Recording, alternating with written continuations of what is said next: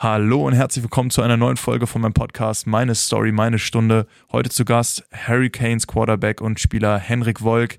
Wir reden über seine Karriere und seinen Werdegang als Footballspieler und als Quarterback, reden darüber, was für Ziele er in der Zukunft noch hat, über seine Ausbildung als Physiotherapeut und was für ihn moderne Physiotherapie bedeutet. Ich hoffe, dass ihr ganz viel Spaß bei der Folge haben werdet. Peace and Love.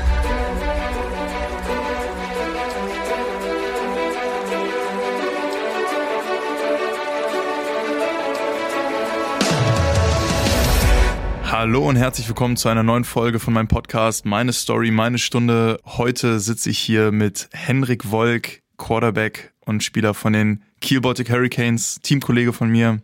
Und äh, ja, beim Podcast ist es schon so ein bisschen Tradition geworden, aber ich würde zu Beginn einfach mal an den Gast abgeben, dass er sich so ein bisschen vorstellen kann, einmal sagen kann, wer er ist und dann gehen wir ins Gespräch rein. Ja, moin. Ich bin Henrik, ähm, ich bin 22, spiele jetzt seit 2019 ähm, bei den Canes in der ersten Mannschaft und auch in der zweiten.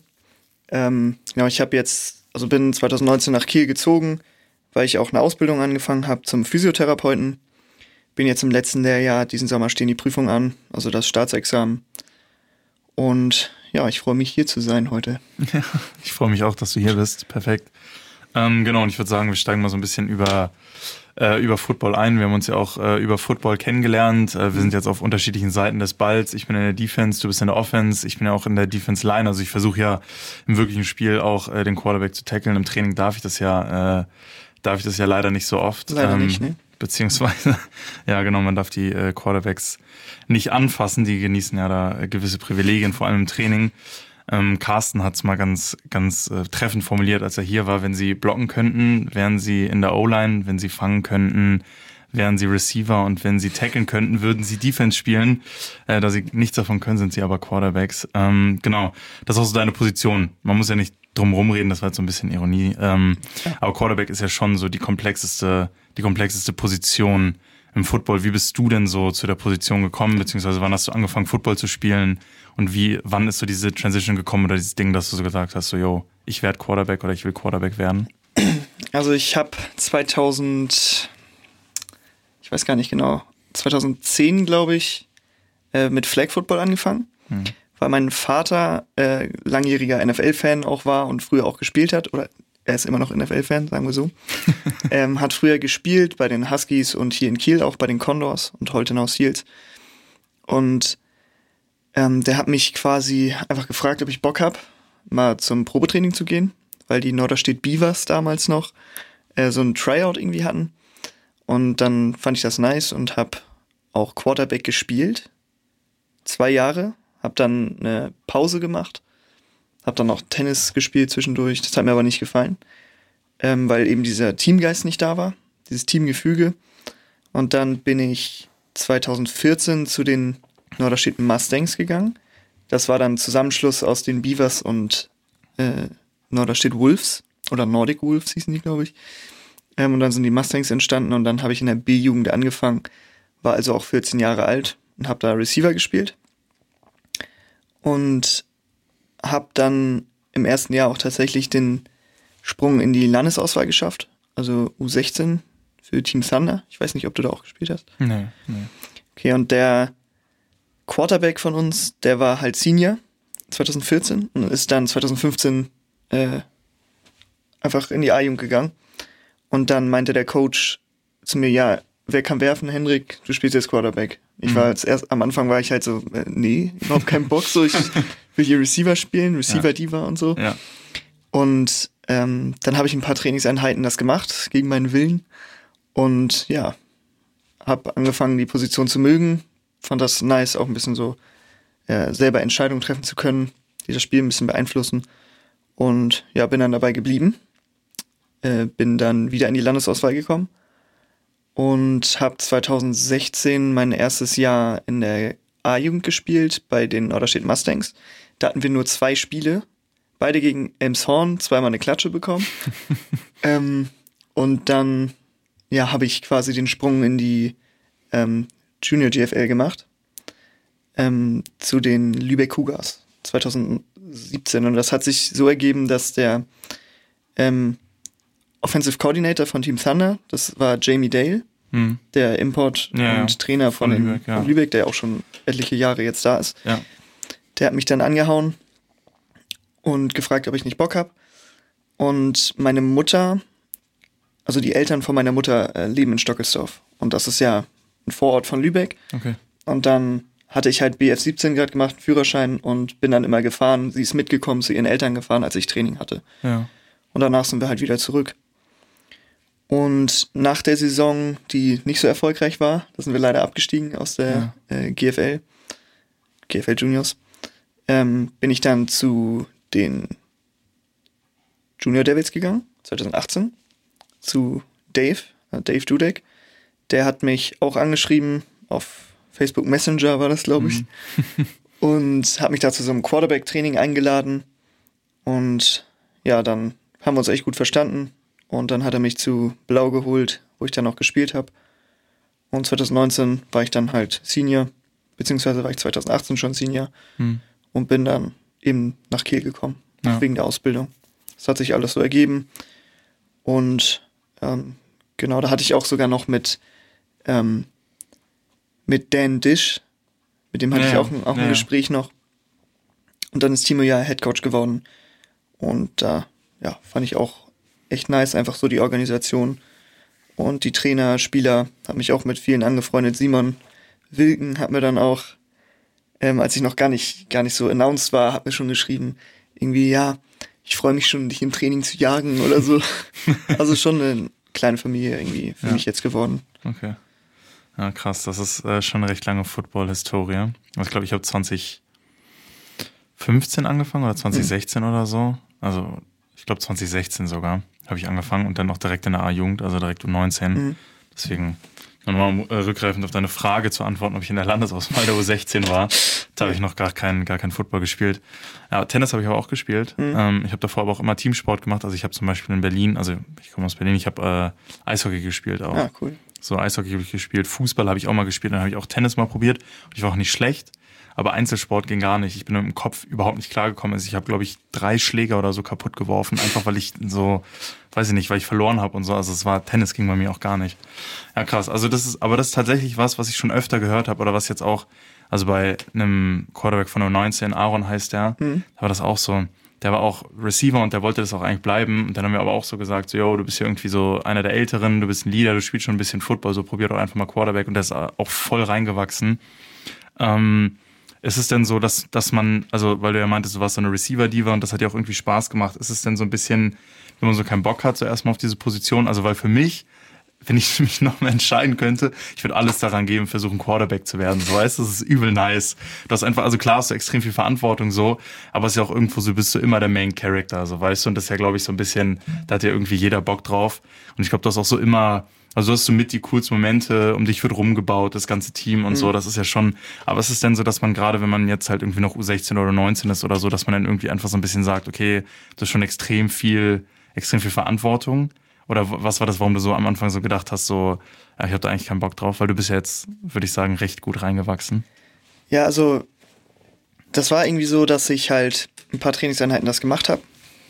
Und ich wollte halt auch als Receiver äh, immer den Ball haben. Weißt du, ich, ich war immer mad, wenn ich keinen den Bubble oder Slant oder was weiß ich nicht äh, bekommen habe.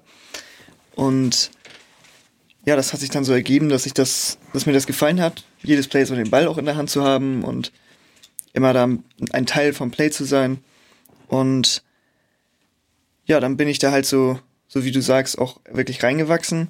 Ähm, in der U16 war das, ja, das war jetzt nicht so, nicht so die Quarterback-Zeit, wo ich am meisten gelernt habe. Ähm, da habe ich bei, ja, noch bei den Norderstedt Mustangs gespielt unter Thomas Hausmann. Ich weiß nicht, ob dir der was sagt. Nee. Das ist der ähm, Filialleiter bei Furzbo in Hamburg. Ah, okay. Ja, Der hat da unsere. Ja, äh, U16 gemacht. okay. Und der ja, hat mir schon viel beigebracht, aber es war damals halt so, dass ich ein, ähm, also physisch relativ überlegen war. Also ich war relativ groß und schnell Mhm. und bin halt 70 Prozent einfach selber gelaufen Ja. und auch ziemlich erfolgreich. Ähm, und ja, da war das noch nicht so mit, mit irgendwie stark Verantwortung tragen, sondern man hat halt einfach geballt, sich nicht so Gedanken gemacht. Ähm, und das war auch, muss man ehrlich sagen, wir haben halt gegen Emshorn immer verloren mhm. und alles andere gewonnen. Ja. Und das war nicht so, ja, ziemlich großes Leistungsspektrum. Ja. Das ist dann in der U19 anders geworden. Ja. Da war dann 2017 so der Reality-Check, als wir abgestiegen sind mit den mhm. Cougars. Da hat man dann schon gemerkt, okay, die Gegner werden besser, da kommt es doch auf mehr an. Also auch auf die kleinen, kleinen Fehler und so. Und ja, mir hat das ziemlich doll geholfen, ähm, dass ich dann mit Dave zusammengearbeitet habe, mhm. der mir halt nicht nur so football-spezifische Sachen vermittelt hat, also Reads, äh, Footwork, was weiß ich nicht alles, sowas, ähm, sondern halt auch so die Leadership-Rolle und einfach diese, diese Mind-Games, die man ja auch hat. Mhm. Ähm, ich hatte das zum Beispiel, dass ich, ist dir vielleicht auch aufgefallen, einige Würfe im Training komplett verzogen habe, mhm. obwohl die halt wide open waren, ja. weil ich einfach so nervös war und die ja. unbedingt anbringen wollte. Ja. Weil ich wusste, der geht auf, den Ball muss ich da schnell hin, hinpfeffern und dann geht er zwei Meter vor dem Receiver auf den Boden. Und ja, dieses, da war ich einfach so zu nervös und das hat sich jetzt schon gebessert.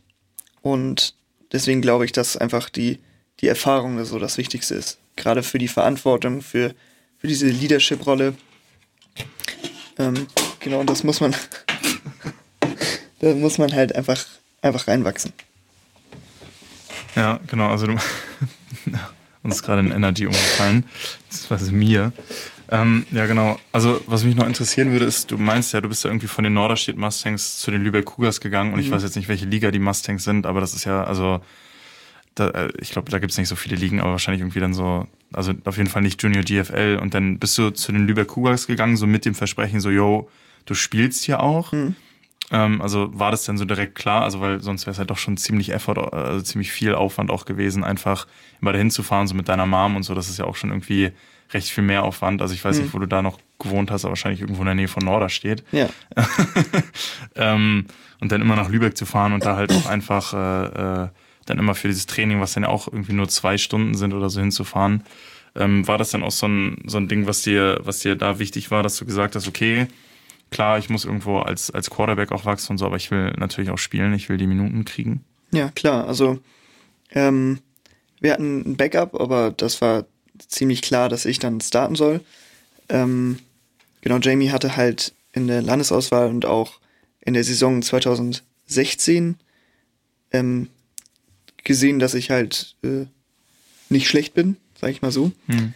Äh, ich war da noch, noch längst nicht so gut, wie ich hätte sein können mit äh, gutem Coaching, aber ähm, ja, ich hätte das vielleicht auch gar nicht gemacht, hätte ich nicht gestartet. Ne? Also das war mir schon wichtig, da zu spielen und Erfahrung zu sammeln. Und ja, es war auch eine, eine coole Erfahrung eigentlich. Ja. Die ganzen Jungs. Und wie kam es dann, dass du gesagt hast, okay, ich habe jetzt die Saison bei den Cougars gemacht, man ist abgestiegen, ist natürlich irgendwie mal ein bisschen, ein bisschen unglücklich. Mhm. Aber wie kam dann die Transition, dass du zu den Devils gegangen bist? Also ähm, das war so, dass, wie gesagt, Dave mich angeschrieben hatte. Ja. Und eben gefragt hatte, ob ich da zu so einem Quarterback-Training in Hamburg kommen möchte. Er hat das immer in der, in der Offseason hat er das gemacht. Ich weiß gar nicht, alle zwei Wochen oder so am Wochenende und dann eineinhalb, zwei Stunden so wirklich Quarterback-Training. Und da habe ich mich mit ein paar Hamburger QBs auch äh, ganz gut verstanden und angefreundet. Und das war gar nicht so eine bewusste Entscheidung, dass ich gesagt hatte, ich, ich will nicht mehr in Lübeck spielen, mhm. sondern das hat mir einfach so gut gefallen, dieses qualitativ hochwertige Training und der Vibe und so, ähm, dass ich mich dann entschieden habe, eben zu den Blue Devils zu gehen. Ja. Und die waren halt auch gerade auf der Quarterback-Suche. Die hatten einen, der ähm, aus der U16 gerade hochgekommen ist. Aber genau, dann wollen sie wahrscheinlich eher den mit der GFL-J-Erfahrung ja. schon haben. Ja. Und ja, dann habe ich das gemacht, war ja dann auch schon 18, also konnte schon äh, Auto fahren selber. Ja, ja. War nicht mehr abhängig quasi von meinen Eltern. Und ja, dann habe ich das, habe ich mich so entschieden. Ja. Ja, das war jetzt auch gar nicht so, also ich, ich wollte gar nicht fragen, so so auf den, so, warum hast du Lübeck irgendwie liegen gelassen oder so einfach. Also ja auch so ein bisschen, weiß ich nicht, würde ich sagen, ist ja auch was, was äh, sich in deinem Charakter widerspiegelt, einfach, dass du so immer auch Bock hast. Also ich glaube, die Devils haben dann auch Junior GFL gespielt. Mhm, genau. Äh, genau, also einfach, dass du auch guckst, dass du so, klar, wenn man das bessere Coaching hat, geht man halt dahin. Das ist so logisch, ne? man will ja sich als Spieler irgendwie weiterentwickeln. Mhm. Ähm, man will ja auch irgendwie immer, ja, wenn es geht, natürlich auch in der besten Liga spielen. Ne? Und wenn du dann halt die Möglichkeit hast, weiter Junior GFL zu spielen, macht es halt schon was. Wärst du bei Lübeck, äh, Lübeck geblieben, hätten wir wahrscheinlich sogar nochmal gegeneinander gespielt mhm. ähm, in, in, in meinem letzten 19 Jahr. Aber das sich ja dann für die, für die Blue Devils entschieden. Ähm, und wie war die Entscheidung im Endeffekt? Wie war die Saison da so? Und wie würdest du sagen, hat sich das auch dann später darauf ausgewirkt, auf dich als, als Spieler, der du jetzt bist und, und auf deine Entscheidung nach Kiel zu kommen? Also, die Saison war echt nice, muss man sagen. Wir hatten zwar nicht den besten Rekord. Also wir haben um ein Spiel die Playoffs verpasst. Mhm. Das haben wir gegen Dresden zu Hause verloren, leider. Mhm. Ähm, und ja, der, der Vibe war einfach extrem nice. Also die Blue Devils oder die Junior Devils sind generell, glaube ich, so ein Team, wo einfach Familie wirklich groß geschrieben wird. Ähm, das siehst du auch mal JD for Life, ne, der Hashtag auf Instagram. Ja. Ähm, das ist einfach so eine Familie. Und ja, da habe ich halt quasi, glaube ich, schon gezeigt, dass ich so mit, mit den großen Jungs mitspielen kann. Also ähm, ja auch ein bisschen mit Continuity, beziehungsweise, mhm. wie heißt das noch? Consistency, das ja. habe ich gesucht. Ähm, ja, und dann ist Dave, also ich war ja auch Senior, und Dave hatte dann auch Bock auf jeden Fall in die Herren GFL zu gehen quasi. Hat ja vorher auch schon mal bei den Huskies und so gecoacht.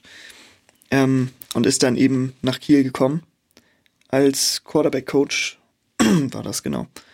Und hat mich da mitgenommen. Also das war quasi der, auch ein Big Step für mich, dass Dave mitkommt. Ohne ihn hätte ich das vielleicht gar nicht gemacht. Weil mir das einfach zu unsicher gewesen wäre. Und ich wusste halt, dass ich da, auch wenn ich nicht spiele, das war mir eigentlich klar, dass ich erstmal ein bisschen im Hintergrund bleibe, erstmal Erfahrung sammle, mit den Jungs mittrainiere, mich an den Speed gewöhne und so. Das ist ja schon echt nochmal ein Unterschied zur, mhm. zum Jugendfootball. Und ja, das hat mir dann auch so ein bisschen Sicherheit gegeben, dass er da war. Ja, genau. Du hast, du hast auch viel, viel mit Dave zusammengearbeitet, habe ich mitbekommen so. Hm? Also ihr habt ja auch immer so so die Games zusammen ausgewertet und ihr habt wirklich auch die, die Sachen angeguckt, euch dann irgendwie, also ich weiß nicht, wie intensiv ihr Tape geguckt habt, aber ich schätze mal, ihr habt euch da dich zumindest auch schon ziemlich genau angeguckt und so. Ähm, gut, jetzt Coach Dave nicht mehr bei uns, aber hast du immer noch irgendwie was von den, von den Habits, die da irgendwie entstanden sind? Hast du da immer noch was, was beibehalten? Also gehst du immer noch so akribisch vor, arbeitest du immer noch so weiter an dir? Ja, auf jeden Fall. Also ich habe mir wirklich so einige Keywords so rausgesucht, so Schlagwörter, ähm, die ich mir dann immer wieder selber in den Kopf ähm, ja, hervorrufe beim Training. Zum Beispiel Play the Guitar. Also mhm. wenn man ein Handoff-Fake macht, dass die linke Hand halt oder die rechte zum Bauch geht ja. und die andere ähm, aufgeht, also dass man quasi einen guten Fake ähm, ja, rausträgt. Ähm, und ja, generell die Basics, also Footwork, Reads habe ich echt extrem viel gelernt und das ist ja auch in den meisten Teams ähnlich. Also man spielt ja die häufig die gleichen Concepts. Ja. Die werden dann nur anders gecallt oder anders genannt. Ähm, aber so ein generelles Verständnis von der Defense habe ich auf jeden Fall behalten. Und auch so mal Matchups zu nehmen. Also mhm. jetzt, man, man hat ja dann ein Bild von der Defense ja. und manchmal hat man halt einen stärkeren Defense-Spieler ja. auf dem eigentlichen Read. Ja. Ähm, aber man weiß, dass der den wahrscheinlich schlägt ja. und dann nimmt man halt eine andere Route. Also ja, ja, okay. wenn ich jetzt Angel da stehen habe gegen einen U19-Spieler, dann oder der halt gerade in die erste gekommen ist aus der U19, dann werfe ich halt zu Angel. So, ja. Sowas. Ähm, aber da muss man sagen, habe ich nicht nur von Dave gelernt, sondern auch echt von vielen anderen Coaches, weil ich halt zu so äh, relativ vielen Camps gegangen bin. Also ich war bei bei Gridiron Imports war ich einmal mhm. beim Camp. Dann von der QB Ranch, ich weiß nicht, ob du die kennst. Ja, doch, doch. Ja. Ähm, beziehungsweise Playmakers Camp war ja. das. Da habe ich mit Nate und Joe von der QB Ranch ganz viel zusammengearbeitet und auch 2016, da war mein erstes Camp mit ähm, Zach Robinson. Der hat mal NFL gespielt bei den Bengals. Okay. Und beim College bei Oklahoma war der, glaube ich, oder Oklahoma State, äh, mit Des Bryant zusammengespielt. Mhm. Also das war auch echt eine große Sache für mich, so als Ja, 16-Jähriger, da ja, mit so einem ähm, mit so einem Quarterback zusammenzuarbeiten. Und mit ähm, Casey Therio, da habe ich mir auch einige Sachen abgeguckt. Woher Der, kennst du den? Oder woher kanntest du den? Oder hast du dir von dem Sachen abgeguckt? nee, das war auch beim Playmakers Camp. Okay, Bei krass. Ja. Hat er da die QBs gemacht. Ja. Dann habe ich mir auch den, den Stance quasi, hat er mir beigebracht, so wie ich jetzt heute stehe Mhm. und Dropbacks mache. Und ähm, das habe ich mir auch so angewöhnt. Also von überall so ein paar kleine Sachen genommen. Ja. Und ja, aber Dave hat mich halt wirklich auch so spielerisch, menschlich so ein bisschen geprägt. Ja. Kann man, kann man so sagen. Ja. ja, du meinst schon, du warst bei vielen Camps. Ich kenne das von mir selber. Ich war ja auch beim einen oder anderen Camp. Ähm, Dann auch, hattest du dann auch mal so, also das ist ja beim Football immer so generell das Ding. Man hat ja so einmal so deutschen Football, der ja so, der nett anzusehen ist, so, aber man hat natürlich drüben NFL, hast du halt irgendwie so die großen Sachen. College ist unglaublich krass, unglaublich populär. Äh, und natürlich NFL. So hattest du mal irgendwie. Highschool gibt's ja auch noch, das ist dafür ist Gridiron ja, glaube ich, am ehesten so. Die, die bringen die meisten Leute erstmal in die Highschool. Das glaube ich, würde ich sagen, auch am nachhaltigsten so. Also wenn du erstmal in die Highschool gehst, dann ins College, dann sind die Chancen auch äh, später gar nicht schlecht, dass du dich irgendwo in den USA da etablieren kannst. Aber hattest du irgendwie auch mal so diese, diese Ambition, dass du sagst, okay, ich will nicht nur in Deutschland spielen, ich will auch mal, will auch mal rüber, zumindest an die Highschool oder so? Da habe ich mir tatsächlich, glaube ich, zu spät Gedanken drüber gemacht. Die kamen dann erst so mit 17, 18. Hm. Ähm, also Highschool war da quasi schon durch. Ja. Und ja, also fürs College hätte es, glaube ich, nicht gereicht zu dem Zeitpunkt. Ja. Ähm, ja, jetzt bin ich auch ein bisschen alt schon. Ja. Man könnte es vielleicht noch versuchen, aber Ja. ähm, ich habe mir dann irgendwann das so akzeptiert und halt gedacht, GFL ist auch nicht schlecht, ja. ähm, dass ich mich da halt durchsetze und dann irgendwann auch starte. Ja. Und ja, das habe ich jetzt immer noch vor. ist hoffentlich bald soweit. Steht immer noch auf der Agenda, ja. Und ja, genau. Ja, ja, genau. Ja, okay, das ist natürlich auch immer, also gerade als deutscher Quarterback, ich glaube, ist es auch sehr, sehr schwer, in die, in die USA zu kommen. Also ich glaube, äh, auch wenn die rübergegangen sind, die Deutschen als, als Quarterbacks, ich glaube, war das Luke Wenz? Genau, Wenz und, Luke Wenz und Alex Honig, Honig. ne? Ja. Ja. genau. Aber die spielen jetzt beide auch nicht mehr Quarterback. Also Ja. die sind jetzt beide auch auf anderen Positionen. Ich glaube, Alex spielt jetzt, spielt jetzt Tight End, auch halbwegs erfolgreich. Ich glaube, Luke Wenz ist direkt schon, also der ist ja als Quarterback rüber, aber dann direkt schon gesagt, du spielst Receiver. ja. So, also das ist auch immer, immer relativ schwierig. Also auch einfach, weil die Amis so ein bisschen, die sind so ein bisschen verkopft. Also die haben auch nicht so viel Ahnung, was hier in Deutschland abgeht. Also es ist teilweise so, dass der NCAA-Beauftragte so für Deutschland oder für so Europa oder so, dass der nicht mal wusste, dass hier so Football-Ligen gibt. Ja. Also sie sind halt schon krass in dem eigenen Ding, in dem eigenen System gefangen. Und ich meine, ich weiß nicht, kennst du Tate Martell? Nee. Nee? Kennst du nicht? Okay. Also ist einer der, oder wird gehandelt als der beste Highschool-Spieler aller Zeiten. So, der war auch Quarterback, aber das ist ja auch so, also die sind ja teilweise in der Highschool, sind ja schon gerade im Süden, sind es ja so unglaublich riesige äh, wie, ne- Programs, einfach so riesige Sachen, schon riesige Organisationen. Also da können wir halt auch als GFL-Team absolut nicht mithalten und das ist dann so irgendwie Highschool-Football. So die Leute Ja. sind irgendwie, weiß ich nicht, 15, 16 oder so. Und das ist dann halt auch natürlich was ganz anderes, wenn du da irgendwie dein ganzes Leben lang schon Football spielst, damit aufgewachsen bist, dann in der Highschool schon vor 30, 40.000 Leuten irgendwie jedes Spiel absolvierst und dann halt ins College kommst, kommst. Aber auch zum Beispiel ein Tate Martell, der auch Quarterback war und auch, wie gesagt, als einer der besten Highschool-Spieler aller Zeiten gehandelt wird, hat es auch einfach nicht im College geschafft. Also der hat es als Quarterback auch nicht geschafft. Es war halt einfach so, dass der dann erst irgendwie bei, lass mich lügen, bei äh, Ohio State war oder bei Georgia, nee, ich glaube, der war bei Ohio State und dann ist er irgendwann zu Miami transferred und hat dann da aber auch äh, irgendwie Receiver nur gespielt und so und der ist jetzt auch komplett raus. Also es ist halt auch, ich glaube, kaum eine Position ist so schwierig oder auch so hart umkämpft wie, wie, äh, äh, wie die Quarterback-Position. Und da, wo wir schon dabei sind, so beim hart umkämpft sein, wie ist es denn mit dir so? Also du hast ja eigentlich jetzt die, ich glaube, spielst du deine dritte Saison GFL jetzt? Du 2019 Also es- auch, oder? Ja, es ist quasi die vierte. Also aber das vierte Jahr. aber 2020 die, ist ja Genau, die eine. Saison ist ausgefallen, genau. Ist das, ähm, würdest du sagen, dass du das, also wir haben ja dann immer Imports geholt, also Mhm. Quarterbacks, Imports sind Quarterbacks aus Amerika, ähm, die die dann gespielt haben. Hast du von denen, also war das mehr so, dass du gesagt hast, okay, ich nehme den jetzt, ich weiß, der wird vor mir spielen, der kriegt Geld, der ist extra zum Spielen hergekommen. Mhm. Ähm, ich nehme den so quasi als Mentor und versuche da alles mitzunehmen, was geht? Oder war das dann auch schon so, dass du, also weil letzte Saison war es ja so, da war Joe ja auch irgendwie ejected für ein Spiel und so, da hast du denn ja auch das ganze Spiel gespielt. Mhm. Und ich würde mal sagen, also jetzt, also ich habe leider nur zugeguckt aufgrund von Verletzungen. Ähm, aber du hast dann ja auch gespielt und du hast ja auch echt gut gespielt, würde ich jetzt einfach mal so sagen. Also ne, nicht 1A erste Sahne, aber das ist halt auch so für den ersten Start, es ist halt einfach ein mega gutes Spiel gewesen und das haben auch ziemlich viele andere gesagt, so was ich gehört habe. Ähm, war das dann auch so das Ding, wo du gemerkt hast, okay, ich kann hier auf diesem Level competen und so ab jetzt ist es irgendwie nicht mehr nur so, okay, ich bin der Zweite, sondern das ist so mein Ziel, also ich will jetzt auch irgendwann spielen. Hm. Ja, das war seit 2019 ja mein Wunsch, also dass hm. ich halt auch Spielpraxis bekomme. Äh, da habe ich mich ja leider im ersten Spiel direkt verletzt. 2019 war Stimmt. dann zwei oder drei Spiele raus.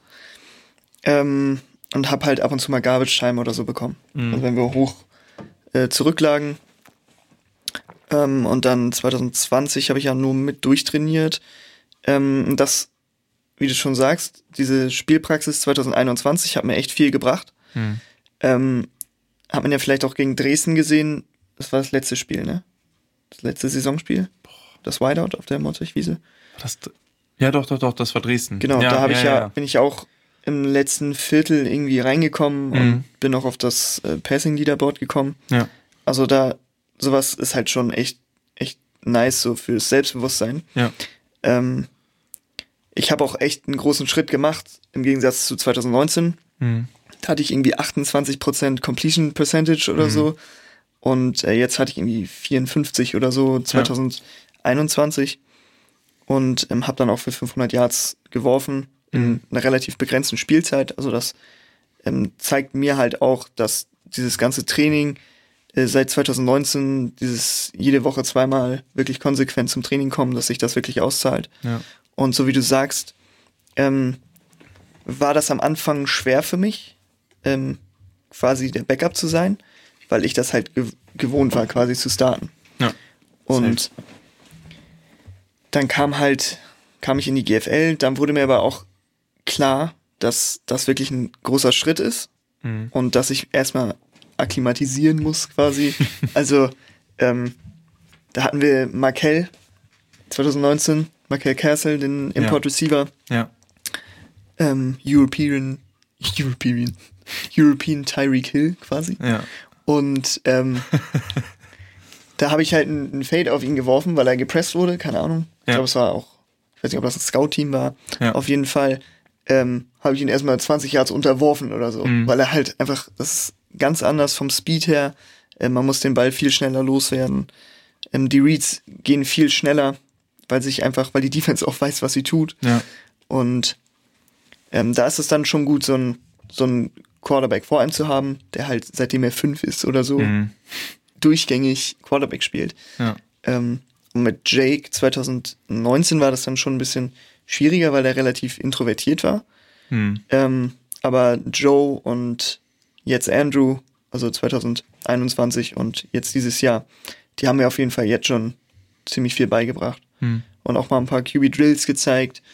Ähm, Drew hat mich jetzt auch quasi mit dieser Leadership Role wieder ein bisschen auf Vordermann gebracht. Ja. Ähm, weil ich halt auch so ein, sag ich mal, Problem immer hatte, wenn irgendwas äh, schiefgelaufen ist, ja. dass ich mich dann immer weiter reingesteigert habe. Mhm. Das das nächste Play ja. deswegen schiefgegangen und dann bin ich noch, ja, habe ich mich quasi selber so ein bisschen in diesen Quicksand reingetrieben. Mhm. Das habe ich auch von, von Dave. Ja.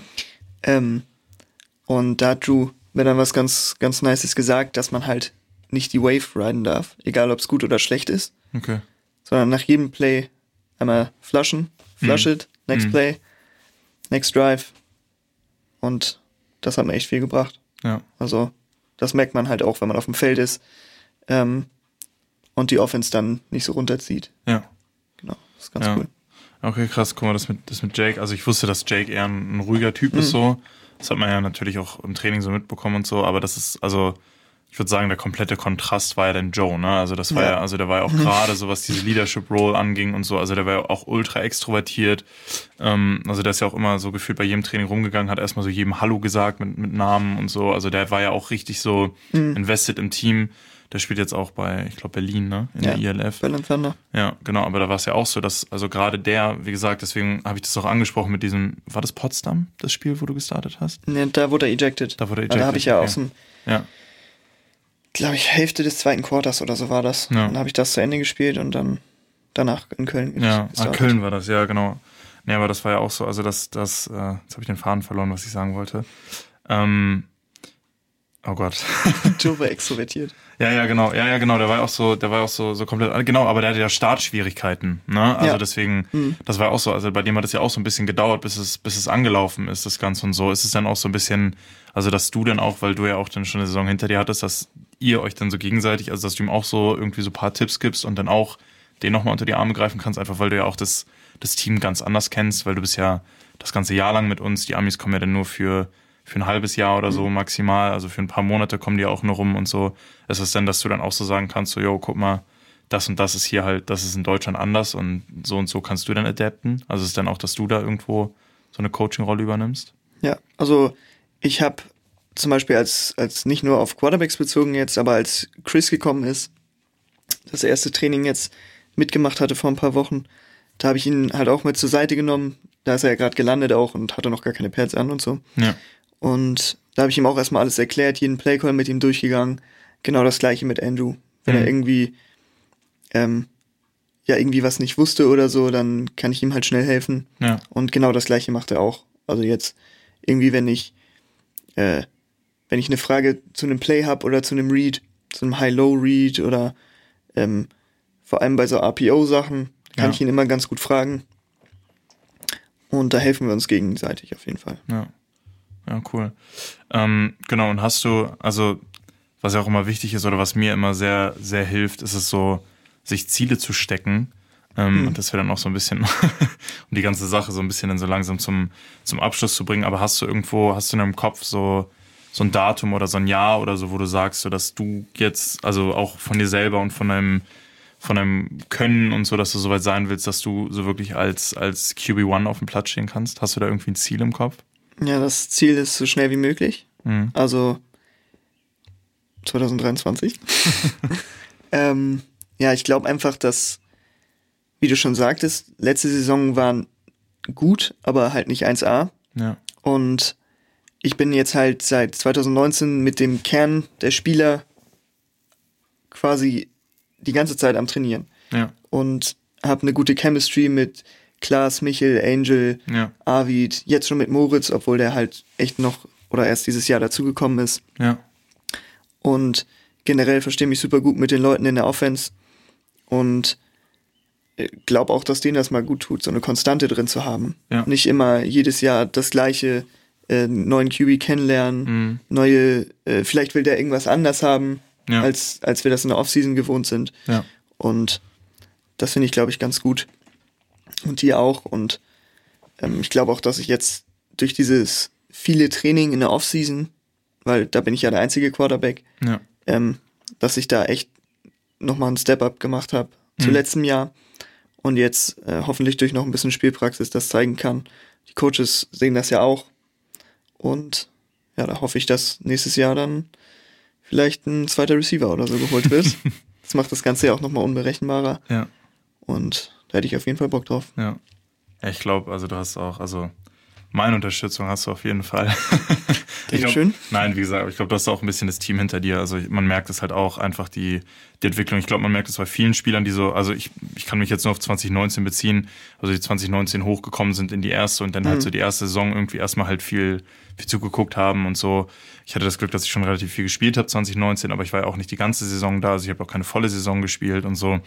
Aber man merkt jetzt so langsam, also dass wirklich, dass er wirklich auch Talent ist, dass er Talent war und dass es sich jetzt langsam halt auch entwickelt. Ne? Also so gerade, man sagt, den größten Sprung macht man vom ersten zum zweiten Jahr. Ich habe jetzt mein zweites Herrenjahr gar nicht gespielt.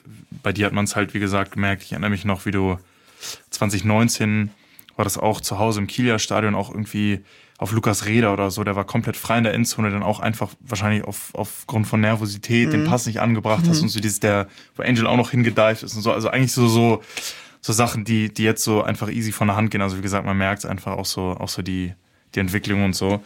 Und das ist ja auch, Ja, ist ja auch ganz nice, gerade wenn das, wenn das äh, mentale Game jetzt noch dazu kommt, wenn das Mental Game jetzt wieder da ist. Ich finde, man hat es noch ein bisschen, also von meiner Perspektive in der Halle hat man es noch ein bisschen gemerkt, dass wir ab und zu gerne mal gegen die Hallenwand gehauen. Das auch und äh, ich, ich spiele auch, äh, ich spiele auch gelegentlich mal Darts ganz gerne mhm. und gerade beim Darts, weil das ist ja an sich brauchst du ja, also es ist ja kein richtiger Sport, sag ich mal, so wie Schach kein Sport ist im herkömmlichen Sinne aber du musst halt im Kopf fit sein. Ja. Also du kannst so viel machen und das ist auch so genau das, also auch ein paar Sachen, die du gesagt hast, die kenne ich halt so voll aus dem Darts. So, nur weil es gerade gut lief, also weil du irgendwie eine gute Aufnahme hattest oder so, heißt es halt nicht, dass die Aufnahme genauso gut wird oder gerade weil du eine schlechte hattest, heißt es nicht, dass du die nächste Aufnahme auch wegwerfen kannst. Ja. Und äh, also gerade dieses Mental Game äh, ist auch im Football auch nicht nur auf der Quarterback-Position präsent. Ich weiß noch, ich hatte das 2019 in Braunschweig zu Hause.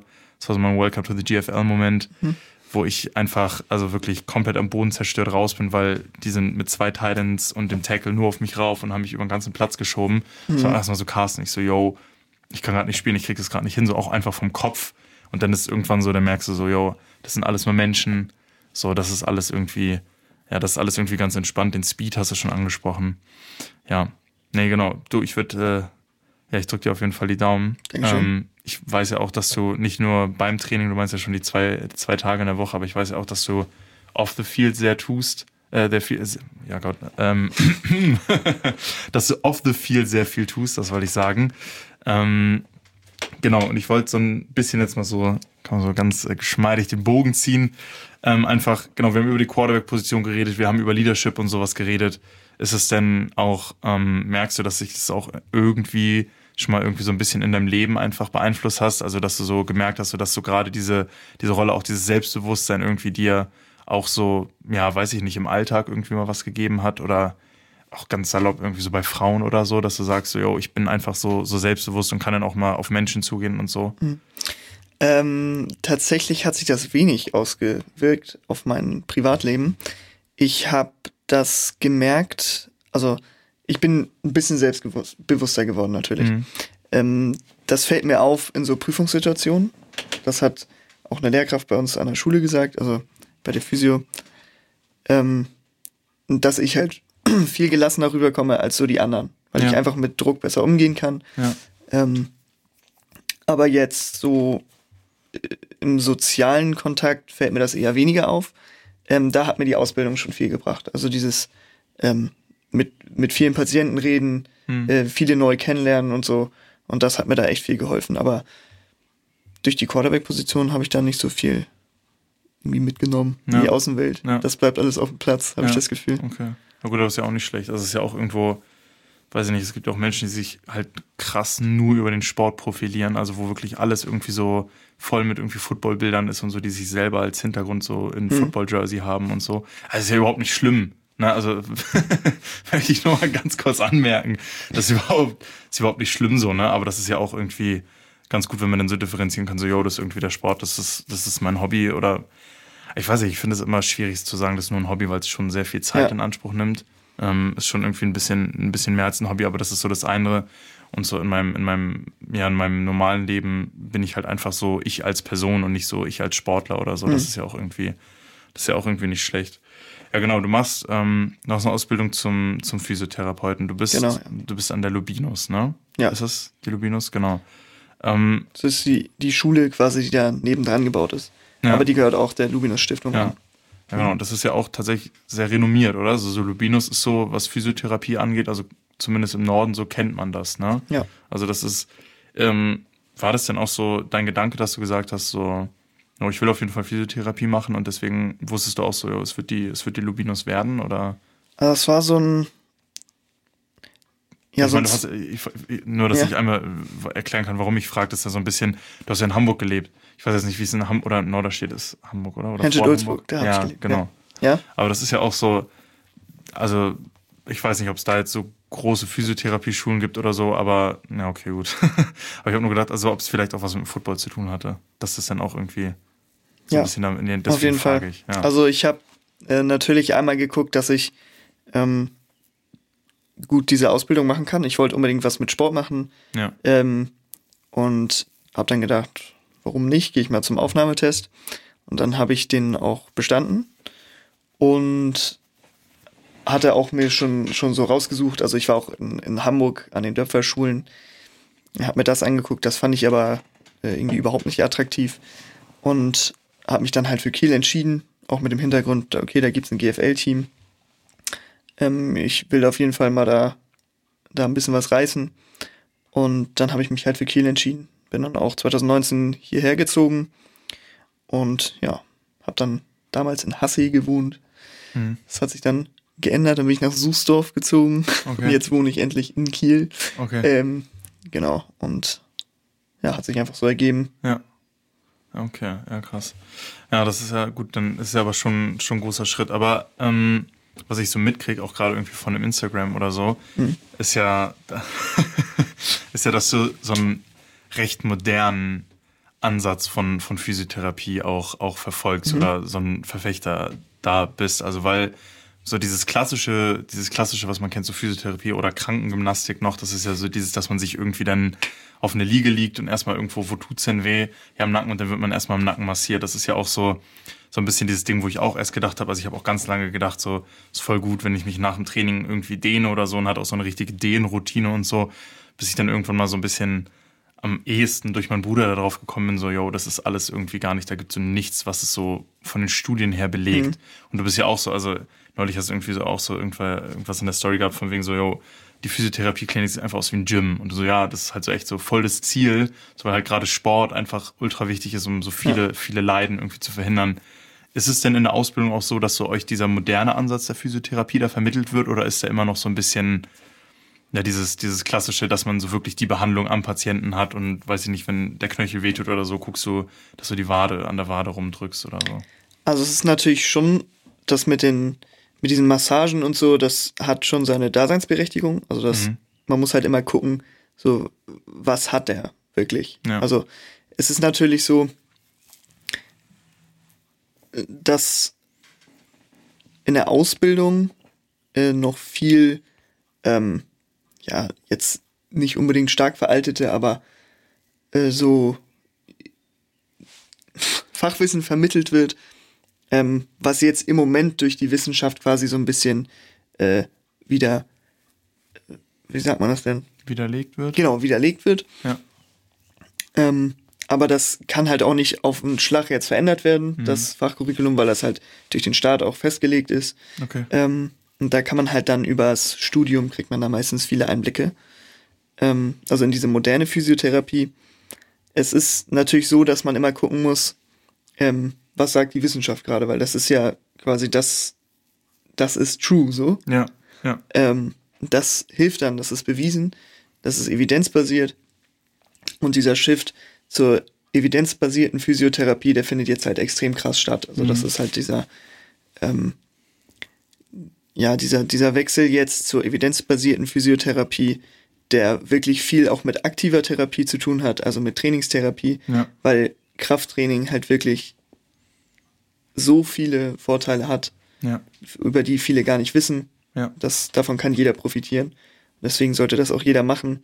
Jetzt, egal ob man was hat oder nicht, mhm. einfach nur um die Langlebigkeit dann zu garantieren. Und wir müssen dann halt gucken, so, wo ist das Problem? Ähm, und das dann einfach auf das Problem eingehen. Und da habe ich auch ein ganz lustiges Beispiel. Ich äh, hatte heute einen Patienten, mhm. der hat seit ein paar Tagen äh, ganz starke Rückenschmerzen.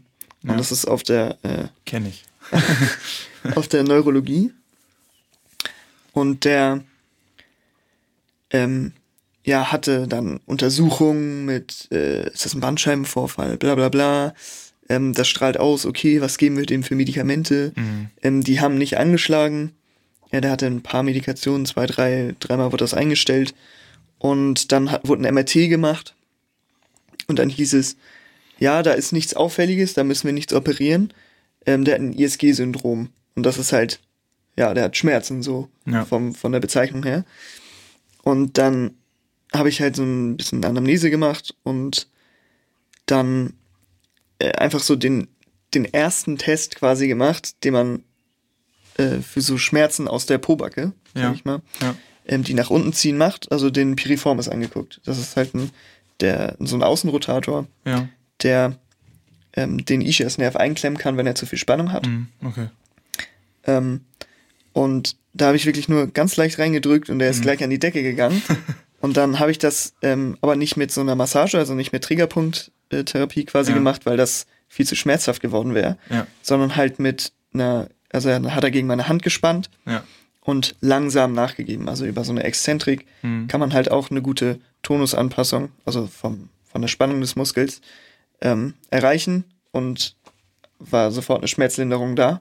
Mhm. Und wenn er das halt regelmäßig macht, dann wird er die Schmerzen auch ohne Medikamente los. Ja. Und das kannst du halt auf so viele äh, Krankheiten, in Anführungszeichen, Ja. so viele, ja, so Volkskrankheiten auch Mhm. anwenden. Das ist echt, echt beeindruckend, ja. Ja. Genau, und äh, da, also ich finde das, ich finde das, das Thema halt auch extrem spannend. Also klar kann Krafttraining auch genau das Gegenteilige bewirken, Ja. dass man sich halt verletzt, so wie es Mhm. bei mir dann tatsächlich der Fall gewesen ist. Einfach wegen übermäßigem Training. Aber also auch der, der Personal Trainer, mit dem ich zusammenarbeite, mit, äh, mit, mit Kevin, äh, der, der ist ja auch in Köln und der hat, oh, Namen und ich sind keine Freunde, aber auf jeden Fall hat er auch einen Kollegen und der, dem gehört auch so ein, so ein, also so ein, ja, wie nennt man das denn? So ein Physiotherapiezentrum, so eine, Praxis. Ja, So, genau. Und die haben da zum Beispiel auch, die haben keine einzige Liege mehr da drin. Also das ist wirklich auch nur dieses, ja, diese Trainingsbehandlung halt so, ne? Ähm, genau, und, und das ist halt so, aber manchmal stelle ich mir so die Frage, wenn da jetzt wirklich irgendwie so eine ältere Dame oder so hinkommt, ist es mit der dann auch noch möglich, dass du so sagst, so, jo, komm, wir gehen jetzt irgendwie mal einfach irgendwie trainieren? Ist es, also kann man das auch so mit, mit älteren Personen einfach machen? Also, weil Ja. ich kann mir vorstellen, dass es häufig dann einfach auch mit den Erwartungen kollidiert von denen. Also, dass die dann ja auch einfach kommen und so hoffen, ja, okay, ich weiß ich nicht, ich komme jetzt dahin, kann mich ganz massiert. entspannt, ja, genau, Ja, auf genau. eine Liege legen, so. Also, Mhm. dass da dann auch irgendwo so ein, so ein Konflikt herrscht. ja, ähm, also ich war ja auch, wir durchlaufen ja quasi jeden Fachbereich im, Mhm. in unserer Ausbildung. Und dann war ich auch relativ lange in der Praxis und hatte da auch eine alte Dame als Patientin, die war über 80 schon Mhm. und die hatte halt immer so einen verspannten Nacken. Also den, den Trapezius, ne, den Ja. Stiernacken. und ähm, dann habe ich halt ein paar Tests mit ihr gemacht und es war halt, ähm, ja, ich, oder vorher die Therapeuten haben sie halt immer massiert. Mhm. Und dann habe ich den äh, Trapezius, der hat ja drei Anteile, also den oberen, den Stirnnacken, den mittleren, den unteren. Und da kann man so Einstelltests mit der Schulter machen und dann halt äh, Widerstand geben Ja. ähm, nach vorne. Und der hat, der war quasi positiv ähm, für eine Schwäche des unteren Trapezius. Mhm. Also beim Überkopf die Arme ausstrecken ähm, und dann dagegen halten, eben gegen die Kraft nach vorne. Und dann habe ich das mit ihr geübt und nach, also regelmäßig, sie ist zweimal die Woche gekommen und wir haben das drei, vier Wochen gemacht Mhm. und dann war das schon deutlich besser. Also dann konnte sie die Schultern Ja. wieder richtig bewegen, das war nicht mehr so fest. Ja. Ähm, also das hat auf jeden Fall auch bei älteren Patienten oder Ja. generell, ähm, müssen ja keine Patienten sein, aber bei älteren Menschen auch auf jeden Fall sehr viele Vorteile. Das Krafttraining. Das ist auch gerade, also wo du schon meintest, auch das mit dem Arm über Kopf und so, das sind ja auch so einfach so krass alltägliche Bewegungen, ne? Ja. die man auch im Gym einfach Genau. so nachahmen kann, wo man dann auch lernen kann, dass man die irgendwie richtig macht. Ne? Also schwere Sachen vom Boden aufheben macht man, glaube ich, auch immer.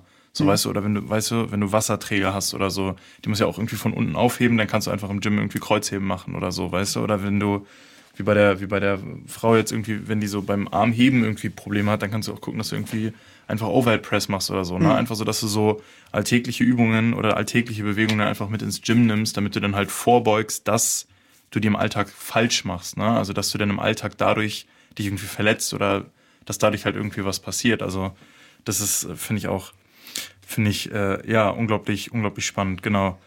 Ähm, ja, was soll ich sagen? Ja, und es geht halt auch nicht immer um, um Krafttraining jetzt an sich, sondern einfach um körperliche Betätigung. Und da sagst du schon ganz richtig, so mit diesen Alltagssachen.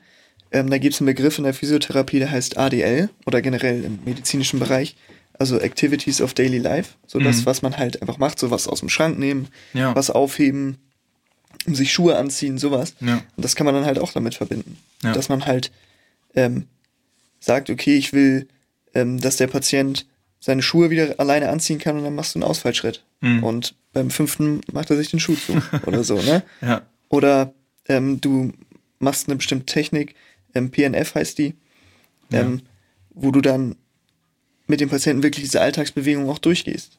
Die sind dann Mhm. zwar ein bisschen abgehackt und mit Widerstand, Ja, aber da haben die halt viel größeren Bezug so zum Alltag. ja. Und da musst du denen nicht alles neu beibringen mit irgendwelchen Trainingsgeräten oder so. Ja, Und genau, wie du sagst, sind viele halt auch ähm, sehr gemütlich, also viele Patienten und haben nicht so Lust jetzt auf so quasi Pumpen, Mhm. auf, weil das ja auch anstrengend ist und so. Ja. Aber da muss man dann halt gucken, dass man immer einen Kompromiss findet. ja. Ja, klar, es also im Endeffekt muss man gucken, oder müssen die ja auch wissen, dass es einfach nur in ihrem Interesse ist, ne? Also dass halt darum geht, dass Ja. sie sich wieder vernünftig bewegen können. Ne? Genau. Also das ist, genau, und jetzt mal so ein bisschen so eine Frage, die mich persönlich interessiert, die vielleicht ein bisschen ab vom Thema ist. Aber wir haben ja, also ich würde sagen, so im Fitness, Fitness ist ja generell gerade irgendwie so eine Welle, die irgendwie aufgekommen ist, jetzt durch Corona wieder so ein bisschen abgeebbt ist, aber was ja doch schon ein recht großes Hype-Thema ist und so, was am meisten da ja vertreten ist, ist, würde ich sagen, Richtung Bodybuilding. Also man kann ja inzwischen, äh, also so früher gab es ja dann so irgendwie Bodybuilding, dann gab es die Powerlifter und Strongmen und so, das waren dann so irgendwie so klar, diese Dinger. Ich würde sagen, heutzutage ist auch viel so einfach so Fitnessathleten, die das halt einfach machen, um ein bisschen besser auszusehen, aber die jetzt nicht unbedingt auf eine Bühne wollen oder so. Ne? Also die einfach so, ja, sag ich mal, nackt gut aussehen wollen. So, aber würdest du sagen, also, oder beziehungsweise hast du da auch schon mal irgendwie Patienten gehabt oder so, weil gerade im Bodybuilding ist es ja so, dass du nur Muskeln trainierst, die du auch siehst. Also, es, also da trainiert ja irgendwie niemand irgendwelche Rotator-Cuffs oder so, also die, die, die Rotatorenmanschetten oder so. Ähm, ich weiß ja gar nicht, wie wichtig, also ist schon wichtig, dass die irgendwie trainiert werden, aber ich weiß nicht, ob man das jetzt so explizit machen muss, aber sowas fällt mir jetzt nur als Beispiel ein, weil ich das auch häufiger mitkriege, dass sich denn die Rotatorenmanschette einfach gerissen wird oder so bei jeglichen Sportlern. Würdest du sagen, dass sowas dann halt auch einfach ein Problem ist?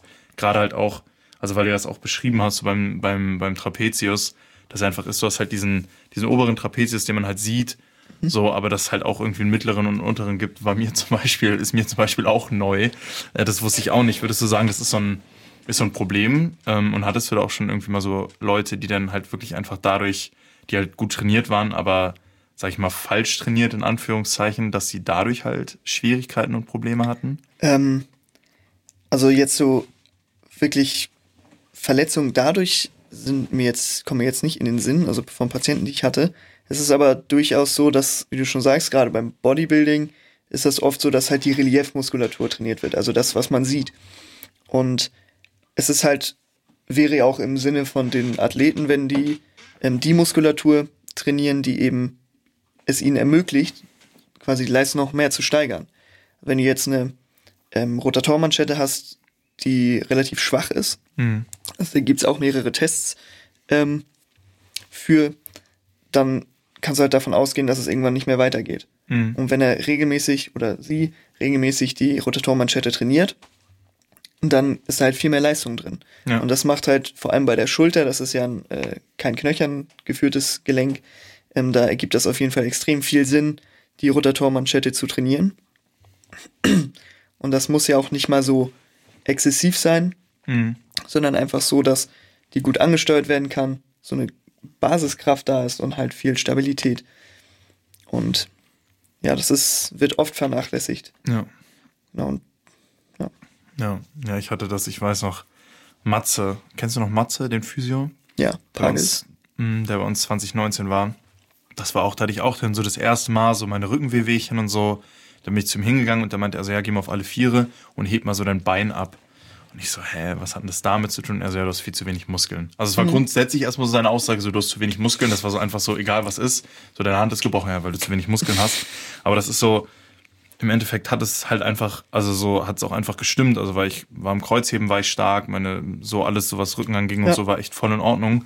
Aber es war halt einfach so, dass du diese, diese Muskulaturen, die dann halt auch den Rücken gestützt haben und so, also dass da halt einfach so volles Defizit war. Also so, weiß ich nicht, also so Gluteus und so ist ja gerade ein großer Muskel, aber du hast ja auch irgendwie den Abduktor hast du dann ja da auch noch und so, der, der im, im Po sitzt und so. Und dann hast du ja auch nicht den, nur den Gluteus Maximus, sondern auch den Medius und so. Ja. Und das war halt dann auch so voll das Ding bei mir, dass mir so das erste Mal so auch bewusst geworden ist. Ich habe dann nichts, nichts am Training verändert und mich dann in der Konsequenz auch verletzt.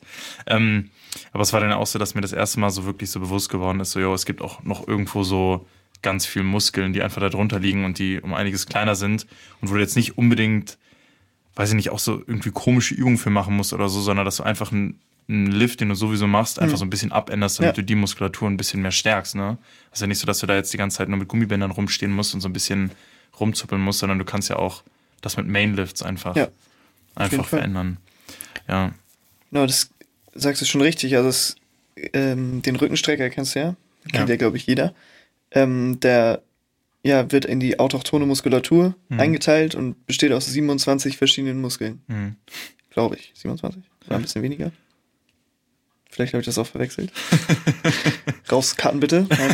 Ähm, auf jeden. Fall ja, gibt echt extrem viele Muskeln. Das hat mich auch am Anfang der Ausbildung so ein bisschen erschreckt, Mhm. dass es zum Beispiel sieben Adduktoren gibt. Mhm. Das hätte ich auch niemals gedacht, dass es so überhaupt da reinpasst. Ja, Ähm, genau, und wie du schon sagst, man kann echt viel auch über so unilaterales Training machen.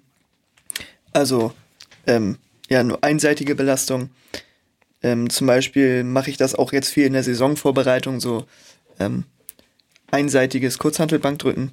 Einfach Ja. damit der Rumpf stabil bleibt. Ja. Da hast du auch eine gute Schulteraktivität. ja, Ähm, und dass man sowas mit einfließen lässt, auch viel Core-Work, vor allem so ähm, dynamische Sachen, also so Farmers Carry kennst du bestimmt auch. ja, ja. Einfach so generell überm Kopf, viel auf den Händen im Vierfüßler, Mhm. krabbeln, sowas Ja. geht auch, so Bear Walk, Ja. nee, Bear Crawl, Bear Ja. Crawl meine ich. Genau, einfach so, ja, Ja. mal ein bisschen in Positionen gehen und sich bewegen, die man sonst nicht gewohnt ist. Ja, naja, ja, gerade Core war bei mir auch immer ein großes Problem, also einfach die Stabilität und dann halt auch sowas. Farmers Walk geht immer noch, finde ich. Was ich schlimm finde, ist Suitcase Carry, also wo du dann wirklich einseitig arbeitest, Ja. also unilateral, Sehr gut. um hier mal den Fachterminus zu benutzen. Ähm, ja, aber das ist, also da habe ich dann halt gemerkt, dass ich da echt recht schnell auch an, an meine Grenzen stoße. Also dass das einfach so, ja, wirklich, wirklich bei mir so das Ding ist, dass einfach, also gerade so, wie, wie nennt man das denn? Also es gibt man, ja, diese Zusatzmuskeln, weiß ich nicht, dass die Mhm. halt extrem, äh, extrem unterentwickelt waren bei mir. Ähm, ja, genau. Ich hätte jetzt noch eine Frage im eigenen Interesse. Ja. Und zwar haben wir ja auch Physiotherapeuten bei uns beim, beim Practice immer, beim Training, beim Footballtraining. Und die leiten ja auch das Warm-up. Ja, Ähm, und für mich ist Warm-up meistens immer so mit einer der anstrengendsten Sachen vom Training. Also einfach, weil es auch, weil es auch relativ viel ist. Und ich will das jetzt natürlich gar nicht in Frage stellen oder so. Aber also was ich mir manchmal denke, ist, wir haben, also klar, so dieses, dieses dynamische Warmmachen und so ist halt an sich übel nice und ist auch wichtig. Aber wir haben ja zum Beispiel hinterher auch immer Indies, wo wir uns ja auch gerade so spezifisch warm machen. ja. Und ähm, ist denn wirklich auch so ein Warm-up, also ich glaube in dem Umfang, ich glaube, wir haben immer so 15 Minuten mindestens Ja, eigentlich. Ja, ist es denn, ist es wirklich notwendig? Also das klingt jetzt so ein bisschen, so ein bisschen kacke, aber so einfach so Nee. von so einem, von so einem, von so einem wissenschaftlichen Standpunkt, sage ich mal. Ähm, also es ist natürlich gut, dass der Körper mal auf Touren kommt. Generell dieses viel Joggen, Hm. äh, viel auch mit 70 Prozent Ja. Sprinten, ähm, bereitet den Körper schon gut vor. Und da haben wir auch alles drin. Also wir haben Rotation, wir haben einbeinige Sachen, wir haben ähm, was fürs Sprunggelenk, also hier ähm, na, Inverted Hamstring Stretch Ja. ist halt nicht nur für die Hamstrings, sondern auch fürs Sprunggelenk, weil Ja. du halt mit dem Fuß, der auf dem Boden ist, ähm, immer ja ausgleichen musst. Mhm. Und ich persönlich finde das ein gutes Warm-up. Ja. Ich würde aber mehr äh, so auf Sprünge eingehen. Mhm. Deswegen hat mir das ähm, Warm-up letztes Mal ziemlich gut gefallen, Ja. als wir da diese Skater-Jumps gemacht haben. Mhm. Einfach ähm, um dieses Abbremsen und wieder aus dem Cut rauskommen. Ja. Zum Beispiel sowas zu trainieren. Ja. Das trainiert ja auch äh, gleichzeitig den Antritt, ähm, bereitet den Knorpel und so auf die ganzen Belastungen vor. Einfach, dass das alles ähm, ja schön in Gang kommt. Und sowas könnten wir ruhig öfter machen, finde ich. Ja. Also am Anfang schon diese dynamischen Stretches und so, dann Ja. High Knees, Butt Kicks. Das sind halt so Standard-Aufwärmsachen. Ja. Und dann ähm, würde ich, ich persönlich, noch ein paar mehr Sprünge machen. Mhm. Also auch so Bounce Ja. und Boundings. Das ist Ja. echt gut. Ja, ja, das ist auch wirklich das Ding, was du im Football, glaube ich, wie in keiner oder vielleicht im Basketball noch hast, aber dieses, Mhm. Dieses Shiften, also hin und her, dass du halt wirklich in die eine Richtung rennst und dann auf einmal doch in die andere musst und so, Ja. das ist ja doch schon, also da muss ich auch, ich war halt die komplette letzte Saison verletzt, ich habe das gemerkt am Anfang, als ich wieder angefangen habe, meine Adduktoren sind einfach durch dieses ganze Stoppen, wieder loslaufen und so, hatte ich so oft einfach unglaublichen Muskelkater in den Adduktoren. Ähm, Aber da habe ich so zum Beispiel noch nie, noch nie drüber nachgedacht. Nee, aber es ist gut, äh, es ist, ist ja auch mal interessant, da deine Meinung zu hören. Ich habe da halt keine Ahnung von. Mir würden fünf Minuten reichen mit dreimal hin und her joggen und dann weiß ich nicht. Äh, einmal am Ende noch irgendwie Canes Jacks oder so wird mir reichen. dann dann wäre ich schon warm. Ja, nee, genau. Und dann würde ich jetzt am Ende noch mal so ein, so ein bisschen äh, einfach, ja, damit der, damit das Ganze nicht so jetzt abrupt endet oder so, würde ich äh, dir am Ende noch mal so drei Entweder-Oder-Fragen stellen ähm, wo du dann mhm. darauf antworten musst. Ich sag, ich sag dir auch nur die Fragen, also ich sag dir auch nicht mehr dazu. Äh, du kannst dann aus den, aus den Fragen machen, was du willst. Ich äh, würde mich dann, nachdem du eine Antwort gegeben hast, irgendwie, irgendwie mit einklinken und dann vielleicht auch noch was zu sagen. Ähm, aber genau, also ich würde tatsächlich anfangen äh, mit der Frage, äh, lieber einen Touchdown passen, also einen Touchdown-Pass werfen oder einen Touchdown selber erlaufen? Also im Moment würde ich wahrscheinlich eher den Touchdown selber erlaufen wollen, weil ich das noch nicht gemacht habe. Also in der GFL. Ähm, aber ansonsten ist es immer nice, einen Touchdown zu werfen. Dann, man hat den richtigen Read gemacht, man hat einen guten Ball geworfen. Der Receiver hat auch was davon. Also, das ist auf jeden Fall sehr befriedigend, sag ich mal. Ja, okay. Alles klar. Äh, die nächste Frage wäre dann, würdest du, hättest du lieber sportlichen oder lieber beruflichen Erfolg? Das ist eine gute Frage.